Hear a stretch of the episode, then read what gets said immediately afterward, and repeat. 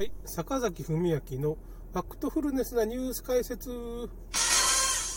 えーとですね、ちょっとパンを食べる、あの、多分食べれるな。ということで、今日はですね、あの、ワクチンの、まあ、説明責任っていうのが、まあ、医者にはあるんですけど、メリットだけ説明しろって院長は言うんですけど、それは医師法違反なんで、デメリットも説明しますよっていう長期的なデメリットもあるよっていうふうなことを、まあ、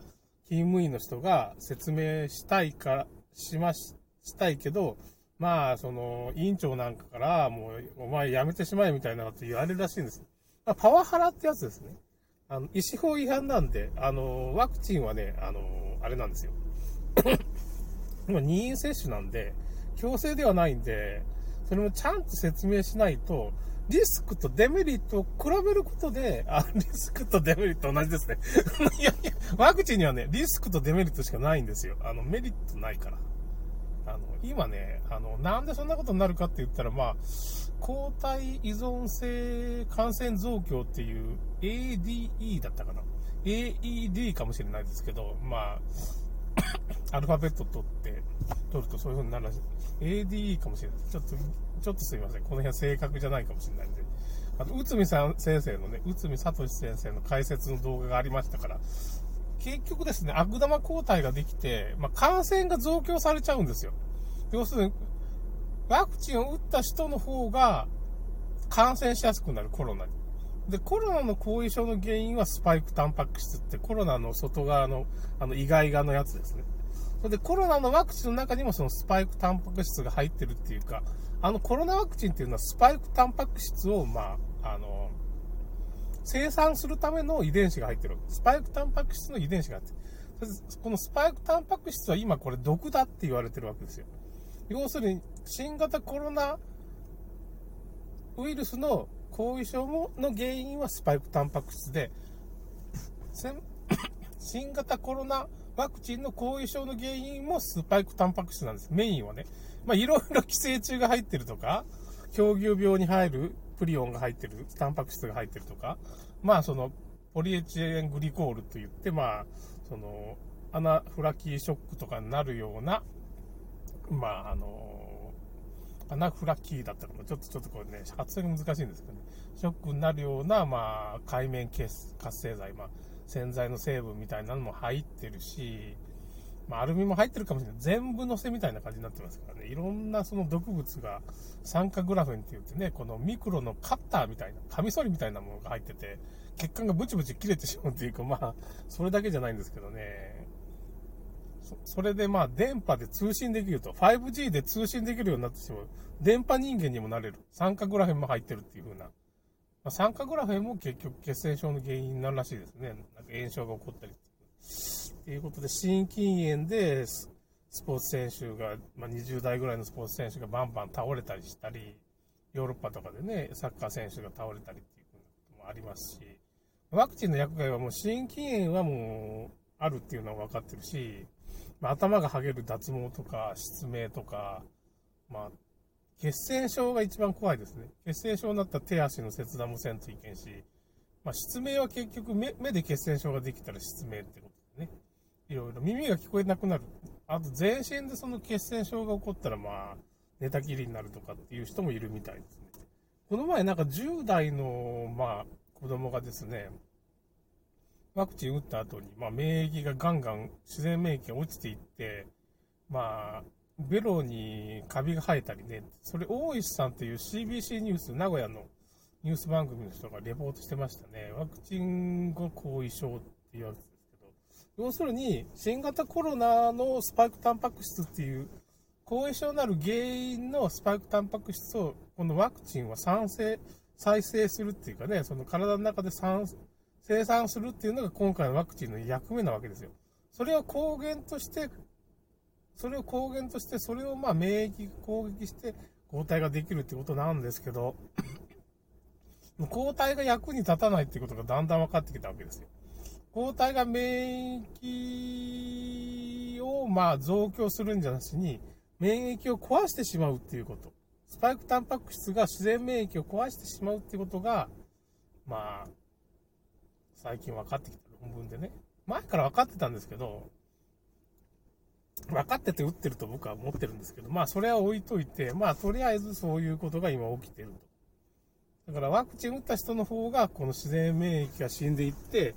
まあ、病気になるってことですね。いろんな、いきなり白血病になったり、ステージ4の癌になったりっていう、ひどい場合はね。まあ軽症の場合はちょっとなんか体がだるいとか体が、まあなんか熱が下がらんとかね。それは下がらんですよね、そうやって要する。抗原抗体反応って言って、まあその、スパイクタンパク質っていう毒を自分の免疫が攻撃して、まあその、細胞が炎症が起こるんですけど、それをまあ、免疫細胞が攻撃することによってそこで炎症が起こるわけですよ。まあ、炎症っていうのはその細胞自体を焼き払うような、まあ、荒療治みたいな感じの現象なんですけど、つまり何が原因かっていうのはスパイクタンパク質ですね。ワクチンの中でワクチンの遺伝子で産生されるスパイクタンパク質が、生産されるスパイクタンパク質があるんですけど、スパイクタンパク質がまあなんか2週間ぐらいで分解するとか言ってたのに、5ヶ月ぐらい体内に残ってるっていう風なことが分かってるわけですよ。論文でね。そういう風な科学者の研究で。ということは、そりゃ、それイコール後遺症になっちゃってるわけですよ。要するにワクチンの、このワクチンは後遺症を生む可能性しかないワクチンなわけですよ。それで免疫が増強されるっていうことあんまないんですよね、これ。結局。まあ、効かないっていう。だからメリッ、デメリットとリスクしかないんですよ、このワクチン。デメリット、リスクを考えるっていうことがすごい大事なんですよ。メリットがないんですよ。このワクチンはのところね。論文で、世界的な医学誌、ランセットとかも載っちゃったわけですよ、そういう論文が。それでまあ、田中ウーさんのまあ、記事なんかも載せましたけど、まあ今日も載せときましょうかね。だからイギリスはそういうことに気づいちゃったから、もうコロナやめようと。ワクチン打って死ぬよりもコロナにかかった方が、あの、リスクが少ないっていうことが、まあそれは当たり前でワクチンっていうのは直接、あのー、血管に注射しちゃうじゃないですか。まあ、裏口入学みたいなもんですよ。要するに、裏口からの鍵が開いちゃって、そこから人が入ってきてから泥棒するみたいな感じだから、門の前でそう警戒してさ、このいろんな、その、門の前に武装兵がこういっぱいいて ウイルスという敵が入ってくるのをこう、撃退しようと待ち構えてる人たちに、なんかその、裏口からこっそり入ってきてからなんか火つけられてるようなもんなんですよ。ワクチンっていうのは。ワクチンはね、裏口入学なんですよ。そんなもんで免疫は、免疫は正面玄関にいるんだけど、ワクチン裏口から入ってきて、火つけて燃やすわけですよ、家を。そんなよう、そんなこと言って、そんなんで、病気が治るはずがない。なんかね、そんなこと言笑っちゃいけないんだろうけどね。そういうもんなんですよ。ワクチンにはデメリットとリスクしかないんですよ。メリットの説明、ないない、何もない、何もない、何もない、何もないんですよ。っていうことが分かってほしいんですよね。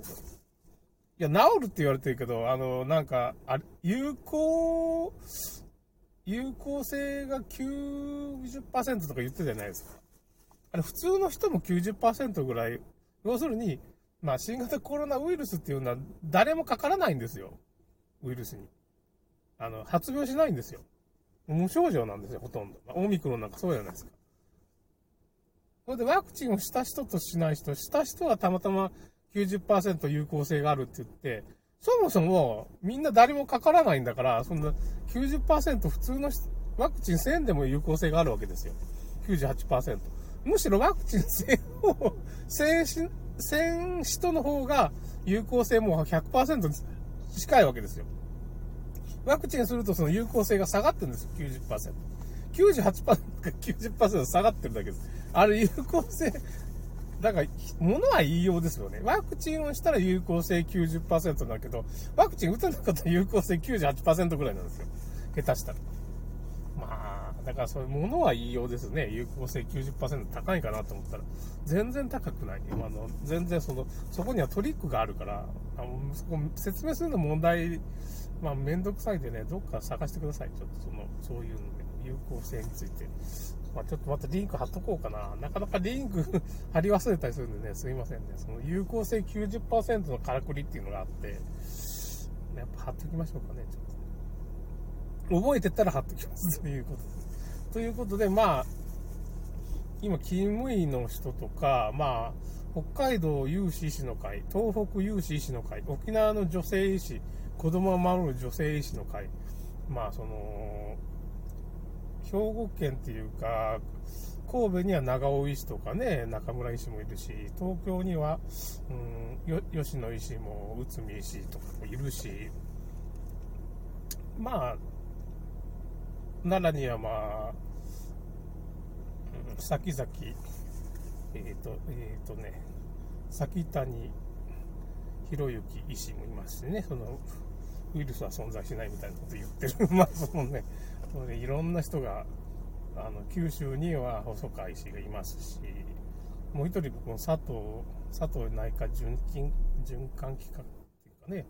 子宮頸がんワクチンの名古屋スタディでたらめだっていうふうなことを言ってくれた医師も、九州には侍医師がいっぱいいますから、結局ね、医者っていうのはワクチンに反対するとね、医師生命が脅かされるんですよ。それをして今回これだけの医師が立ち上がったっていうのはもう絶賛しますね、僕。すごいことなんですよ。これ革命、もう勝ったも同然です。これで負けても勝ったも同然、負けてもって言うな、みたいな感じ。いや、もうね、僕はもう勝ったも同然だなと思うよね。こういうことが起こっちゃったら、もう歴史が変わっちゃった瞬間ですよ。ワクチンの薬害がもう、医者が進めてるっていうか、医者がちゃんと解明してくれてる薬害について言及してくれてるっていうのも、革命的なことが起こってるんですよ。要するに圧力で潰されるんだけども、それに屈しずに戦おうっていう、まあ、命を懸けた意志が、侍意志が、みんな立ち上がったんですよ。ということで、すごいなっていう絶賛ですね、これ。絶賛しておきます。